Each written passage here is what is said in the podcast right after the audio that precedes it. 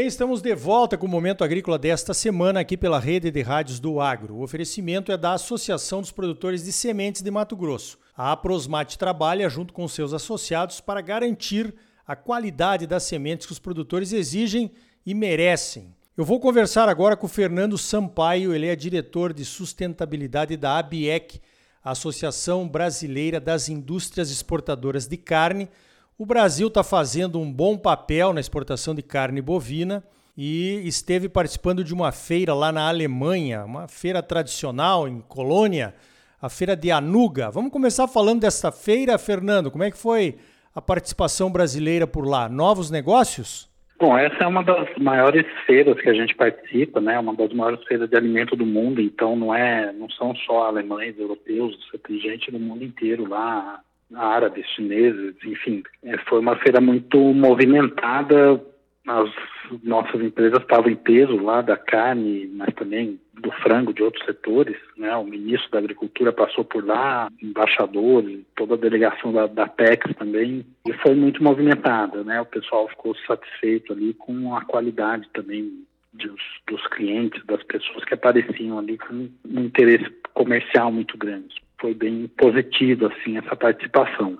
É, perfeito. Eu, eu acho que é uma feira importantíssima para a gente participar. Eu tive lá ó, algum tempo atrás também na época que o Blairo Maggi era o governador aqui do Mato Grosso, faz tempo, hein?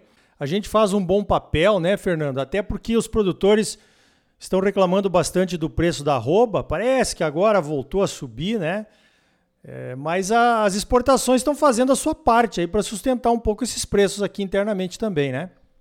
É, a, a, gente teve no ano passado, né, um ano onde as exportações bateram recorde, né? Foi um ano de fato muito bom, é, mas tinha uma toda uma conjuntura ali de demanda de câmbio, né? E esse ano é um pouco diferente. Então, tá, sobrou mais carne aqui no, no mercado interno, né? A gente tem o ciclo pecuário também, e isso coincidiu, né? Levou os, os preços para baixo aí da arroba.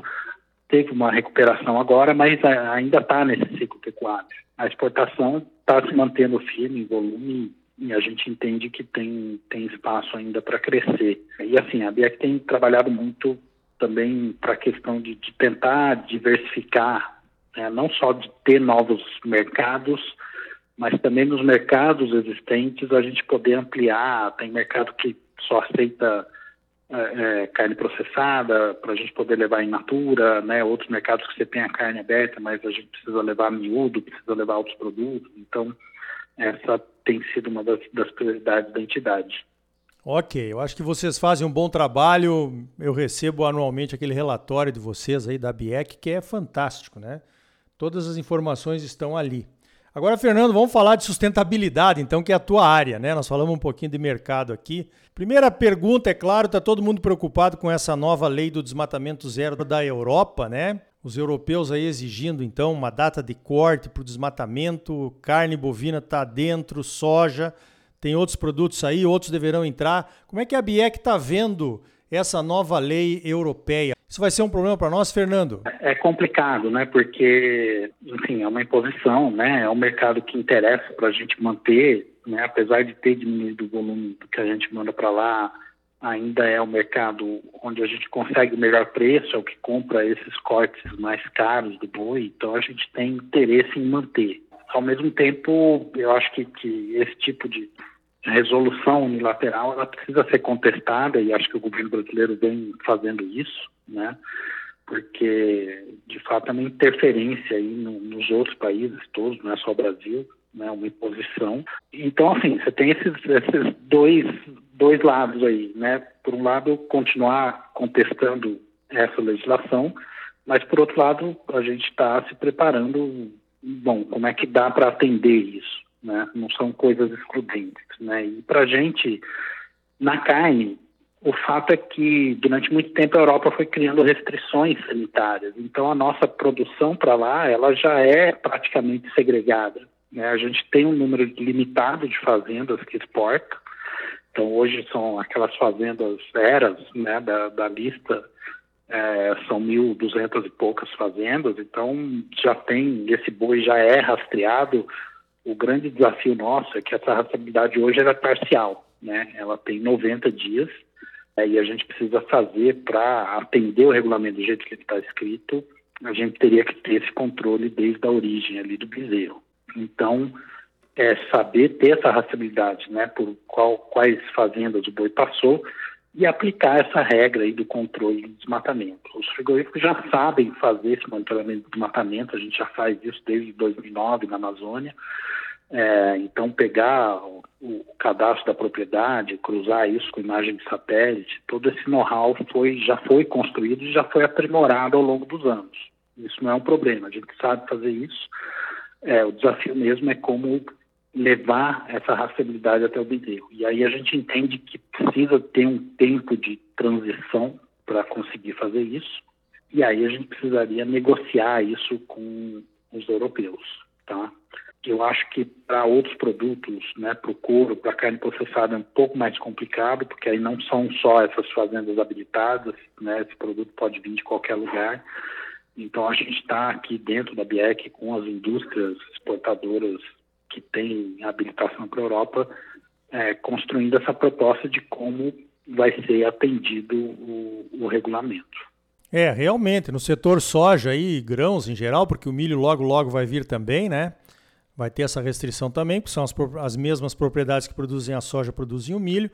Nós estamos analisando isso junto com a, com a Biov, as, os produtores, a, já nos reunimos aí com os argentinos, os paraguaios, os uruguaios, né, para protestar e dizer que não pode ser do jeito que eles estão querendo, mas também a gente achando que, como você disse, nós podemos oferecer alguma coisa, né? O, o que pega mesmo na, na pecuária, Fernando, é essa questão da rastreabilidade do bezerro, é isso? É, porque, assim, até hoje as únicas restrições que a gente tinha eram sanitárias, né? E do ponto de vista sanitário, a demanda da Europa é que o boi tem que estar 90 dias na área habilitada que são os estados que são aprovados para exportar, e 40 dias na última propriedade, que são essas propriedades eras. Então, o SESBOV todo, né, o sistema de rastreabilidade, ele foi construído pensando em atender esses critérios. Agora, o regulamento do desmatamento, ele fala que a gente tem que controlar né, esse, se houve desmatamento em todo o processo de produção. E aí é mais complicado porque a gente tem que fazer isso chegar no bezerro, né?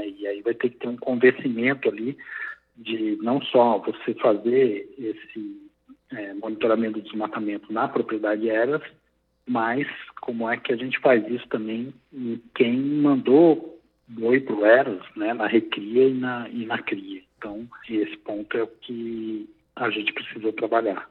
Perfeito. Agora nem só de Europa vive se exportando no Brasil, né? A carne, a soja, o milho, outros produtos. A China chegou chegando nesse mercado de, de importação de carne bovina brasileira. Eu sei que vocês conversam também bastante com os chineses, Fernando. Como é que é a situação da sustentabilidade lá na China?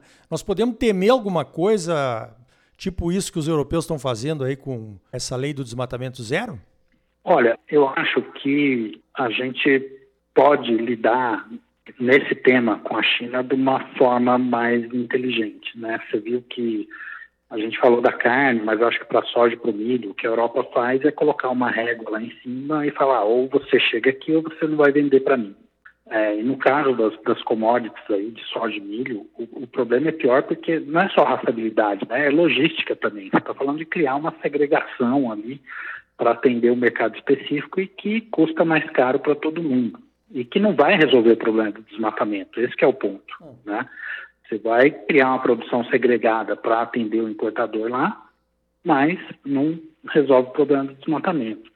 A China, com, na carne, a gente tem um exemplo muito interessante, né? Porque a China, o requisito dela da carne de, de colocar um boi precisa ter menos de 30 meses, só essa exigência já deu um impulso muito grande de eficiência, de produtividade para a produção brasileira. Ou seja, mesmo que não, não foi pensado para isso, mas teve um impacto ambiental positivo muito grande. Então, é um exemplo de como é que você usa a força do comércio para causar uma transformação positiva sem criar barreira para o comércio. Então, eu, eu acho que esse é um, é um bom exemplo, né? E a China, de fato, hoje ali no nível comercial, entre trader e importador, Não tem demanda, né, para saber se tem desmatamento ou não. Mas essa discussão já está lá, sim, está nas universidades, está nas ONGs que trabalham lá na China, inclusive ONGs chinesas, do próprio governo chinês também tem um interesse, né? A China tem um programa ambicioso de clima, está criando o maior mercado de carbono do mundo.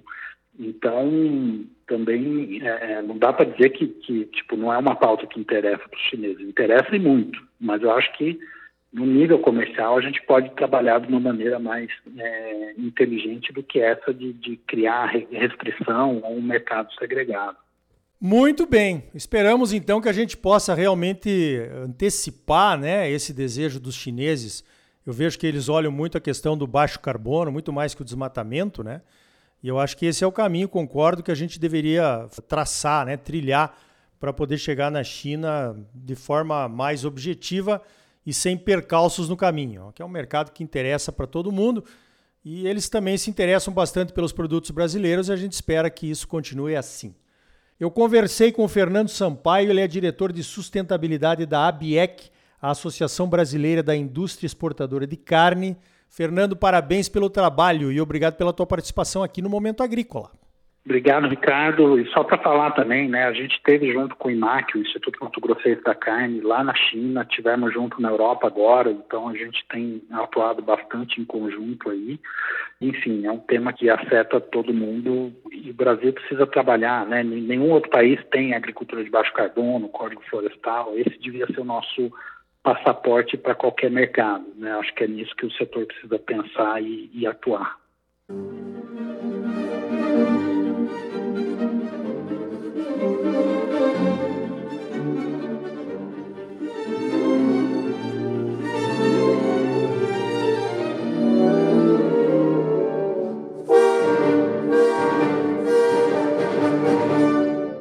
Então tá aí, outra cadeia de produção que trabalha bastante tempo na promoção internacional é a cadeia da carne.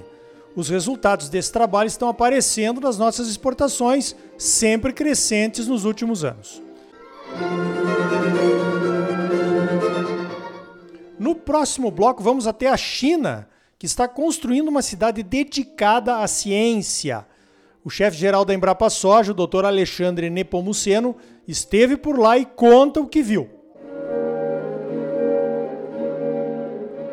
A Associação dos Produtores de Sementes de Mato Grosso, a Prosmate, trabalha, junto com seus associados, para garantir a qualidade das sementes que os produtores exigem e merecem. Voltamos em seguida com mais momento agrícola para você. Fique aí com a Sinfonia número 40 do Wolfgang Amadeus Mozart. Thank you.